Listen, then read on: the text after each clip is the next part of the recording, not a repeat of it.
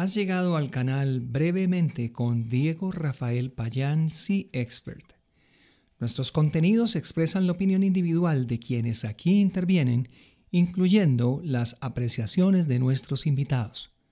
Estamos en las redes sociales como Diego Payán Sea Expert y en diegopayan.com. Gracias por escucharnos. Y si te gusta nuestro canal de podcasting, por favor comparte con tus conocidos las interesantes píldoras de conocimiento sencillas y muy digestivas.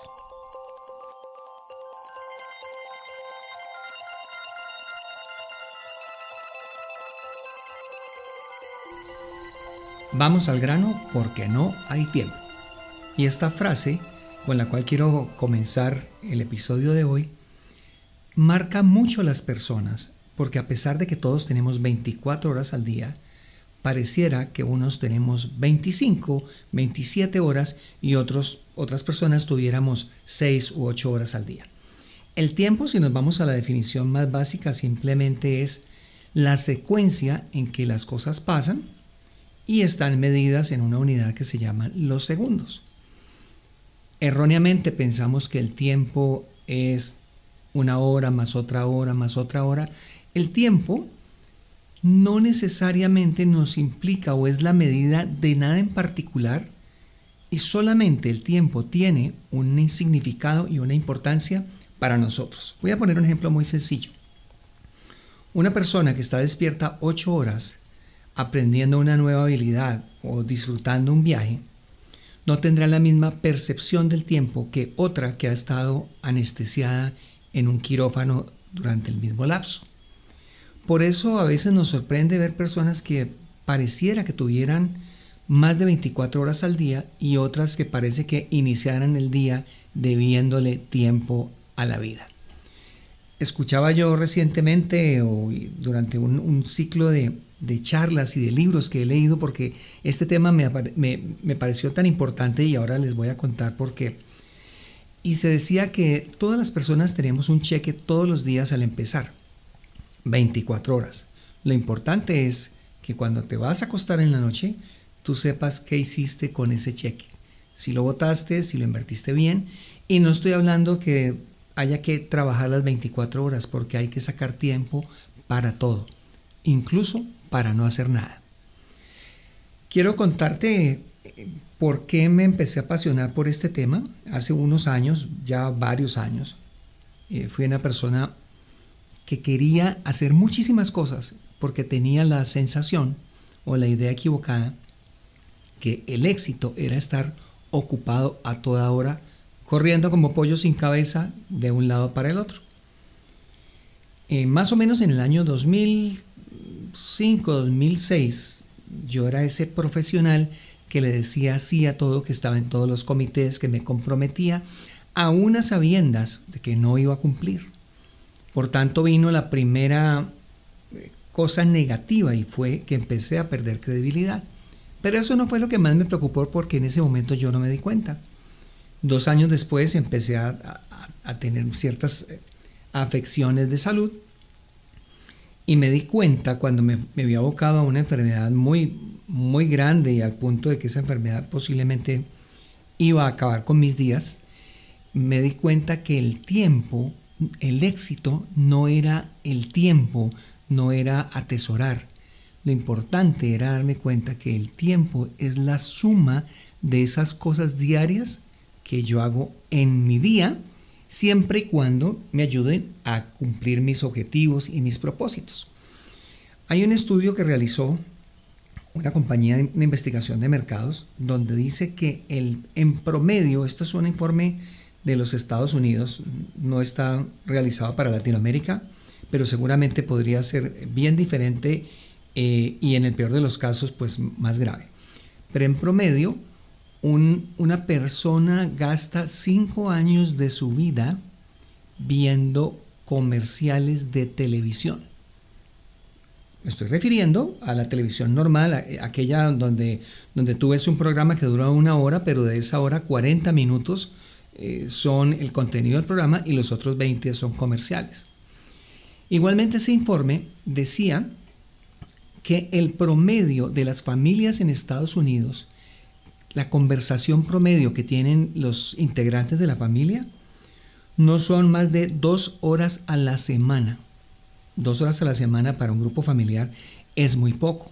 Y veamos que eso eh, es normal que pase, o, no normal, pero sí es muy frecuente. Y voy a poner esta conversación. Eh, hola hijo, ¿cómo estás? Bien papá, muchas gracias. Bueno, ¿cómo te fue hoy? Bien papá. Ah, bueno hijo, nos vemos por la noche. Muy bien papá. Hasta luego, hasta luego. Estoy aquí mirando mi cronómetro y no gasté más de 20 segundos en esa conversación. Y asumimos que hoy conversamos con nuestro hijo, que hoy conversamos con nuestros padres.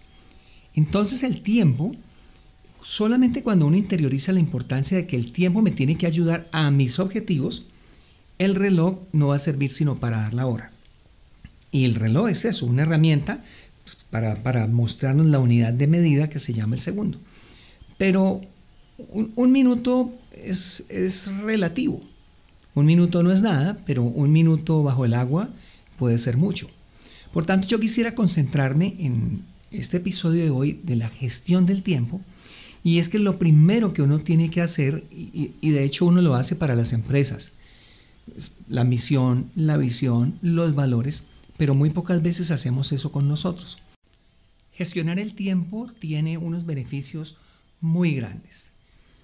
Cuando yo empiezo a gestionar el tiempo, voy a tener, valga la redundancia, voy a tener más tiempo, más espacio para hacer las cosas que son realmente importantes para mí. Un ejemplo muy sencillo, y esto ha sido comprobado, todas las fuentes están disponibles. recientemente se hizo una, una investigación acerca de cuánto tiempo tardaba una persona para volverse experta en un tema. La conclusión y el promedio de la muestra que se hizo fue que si una persona invertía o invierte 15 minutos al día, entre 15 y 30 minutos al día, aprendiendo acerca de una habilidad en particular, de un tema en particular, es muy posible que en dos años o menos pueda llegar a ser experto en esa materia. Lo que pasa es que eso requiere tomar la acción y decir, hoy va a ser el día en que voy a iniciar. Veía yo esta tarde un, canal en, YouTube que hablaba de una persona políglota, es un boliviano, que en menos de cinco años o menos de cinco años aprendió ocho idiomas diferentes. Y estoy hablando de idiomas bien distintos al español, idiomas como el alemán, como el sueco, que requieren pues que requieren de, una dedicación. Y esta persona dice que lo hizo simplemente programándose y se aseguraba que día a día estaba al menos media hora inmerso en ese tema, pero inmerso es inmerso.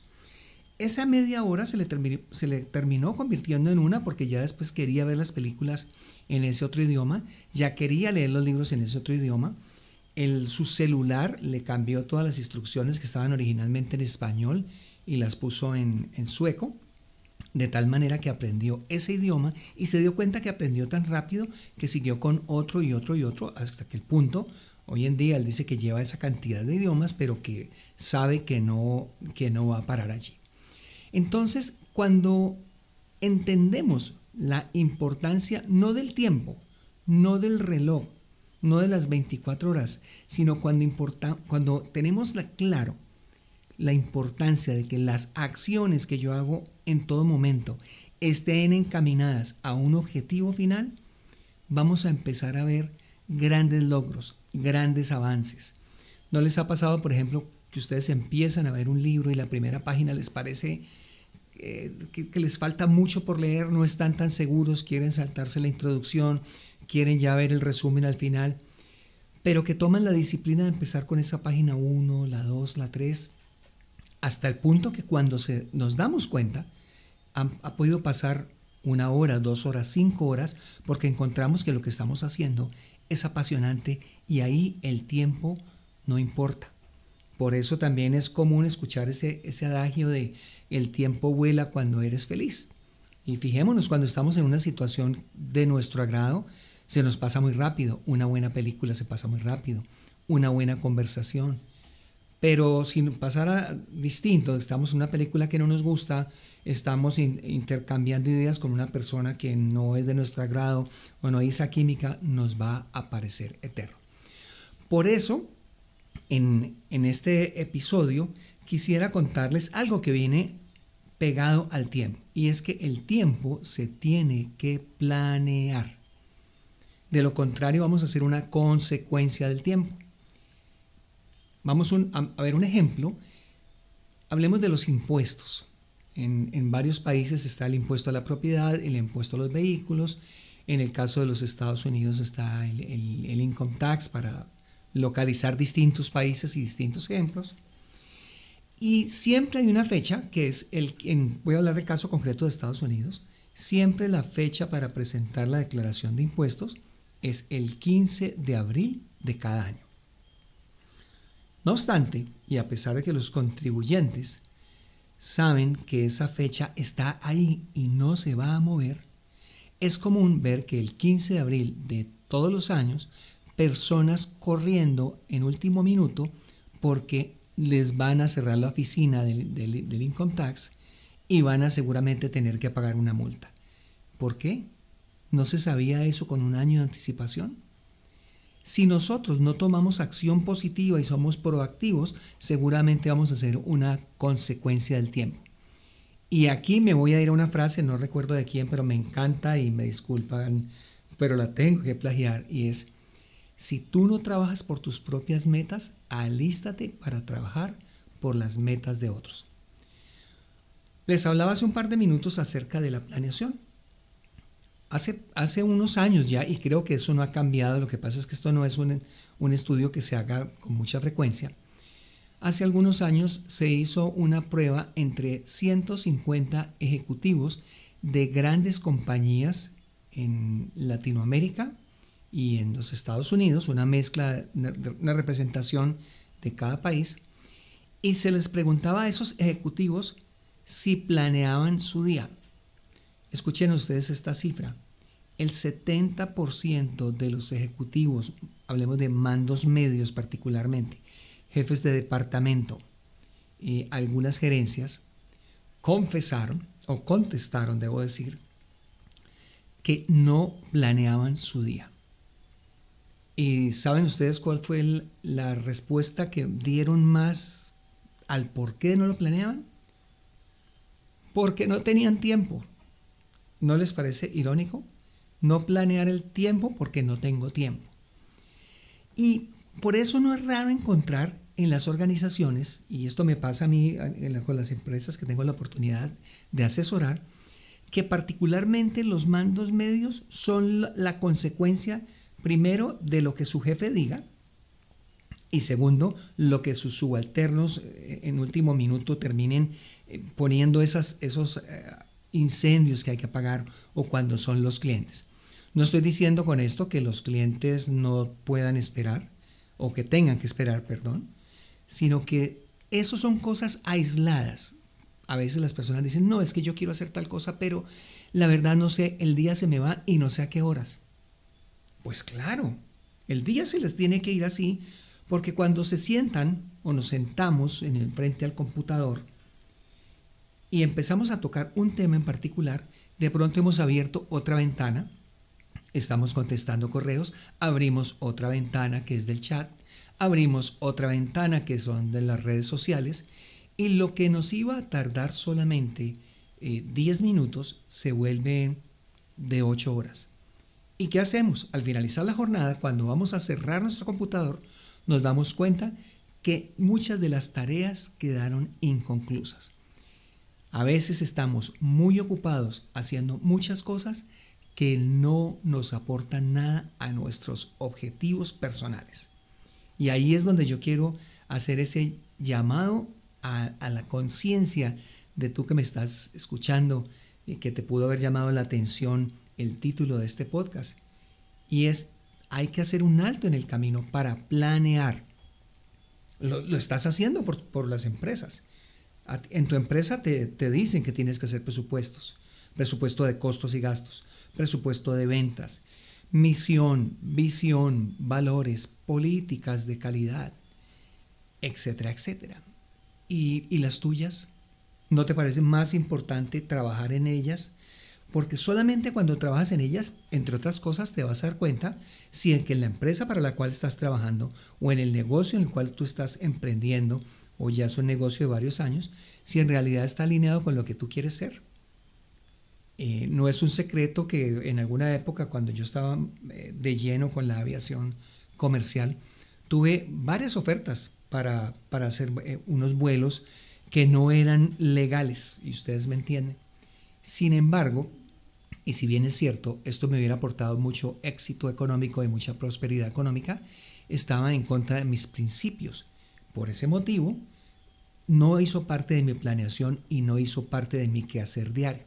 Dejé pasar esa oportunidad y hoy por hoy pues no me arrepiento. ¿Por qué? Porque siento que en mi tiempo soy mucho más feliz haciendo esto que estoy haciendo hoy en día.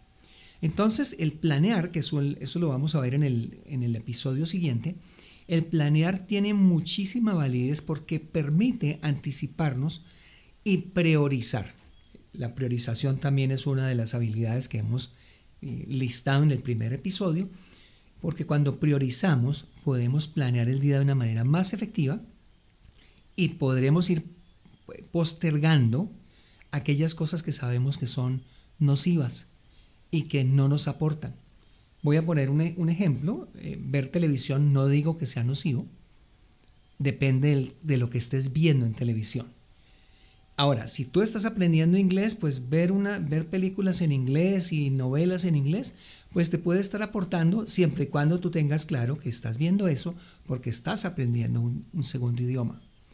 Pero no sentarte en el televisor dos horas, tres horas a ver una serie de televisión que no te aporta nada y que al final del día cuando te das cuenta te está doliendo la espalda porque estuviste acostado 5 o 7 horas y se te fue un día. Es un cheque que botaste a la basura.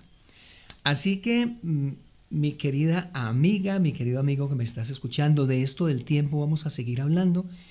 Lo, lo que creo que quedaría yo satisfecho en estos minutos que llevamos en, en, este, en este episodio es entender que el tiempo no es el reloj, que el tiempo no son los años que trabajaste para pensionarte, que el tiempo no son los años de casado que llevas. El tiempo es la suma de cada día que has vivido esas situaciones. ¿Te han aportado? ¿Tu matrimonio te aporta? ¿Día a día sientes que estás perdiendo el tiempo? ¿O sientes que ha valido el tiempo? ¿Ha valido la pena el tiempo que has estado con, con tu pareja? ¿Ha valido la pena los años que estás en una empresa y como digo yo coloquialmente, eh, vale la pena que te quedes otro año más en esa empresa coleccionando anchetas y, al final del camino te des cuenta que, que no fuiste feliz trabajando allí, que no te aportó nada. Y lo digo porque cuando yo tengo mis talleres, con mucha frecuencia, más frecuentemente de lo que ustedes imaginan, veo personas que dicen, eh, sí, es que yo ya llevo aquí unos 10 o 15 años, pero nunca me gustó lo que estoy haciendo. Bueno, eh, nunca es tarde, pero son 15 años que seguramente has aprendido cosas, como por ejemplo, seguramente y esperaría que hayas aprendido qué no quieres para los próximos 15 años de tu vida. Una vez le pregunté yo a un familiar que trabajaba en una institución financiera y yo le decía, ¿qué es lo que más te gusta de, trabajar aquí? Y me decía, no, a mí de trabajar aquí no me gusta nada. En ese momento llevaba 18 años trabajando con esa organización. Y yo le preguntaba, ¿y si no te gusta trabajar aquí, por qué te quedas acá? No, pues por la estabilidad y porque pues en cualquier momento me voy a pensionar y es que volver a salir, volver a, salir a buscar trabajo no es lo mío. Cada uno define el éxito de la manera que lo quiera definir. Pero yo prefiero ser una persona al final de mis días exitosa sin tener muchos, mucha acumulación de riqueza económica y no lo opuesto, tener mucho dinero y saber que hubo muchas oportunidades, muchos hobbies, muchas locuras, muchas travesuras que yo quise hacer en mi época eh, laboral productiva y que no pude hacer. Así que te voy a dejar simplemente esa reflexión. Vamos a hablar en el próximo episodio acerca de cómo planear. Lo vamos a hacer de una manera muy práctica, de cómo priorizar. Pero quisiera que en esta, en esta semana, mientras vamos a estar en el próximo, el próximo capítulo, hagas un balance, tomes una hoja de papel y mires, eh, anota, yo lo tengo aquí en mi, en mi escritorio, tengo una hoja de papel donde anoto todas las actividades que hago en el día. Y al final del día me doy cuenta cuáles de esas hice, cuáles no hice, cuáles me aportaron y cuáles no. Lastimosamente, y a pesar de que estoy hablando, supuestamente yo debería tener toda la autoridad moral para hacerlo, ah, existen muchos eh, distractores y a mí se me presentan distractores en el día. Unos que podría controlar y otros que no puedo controlar. De eso vamos a estar hablando en el próximo episodio.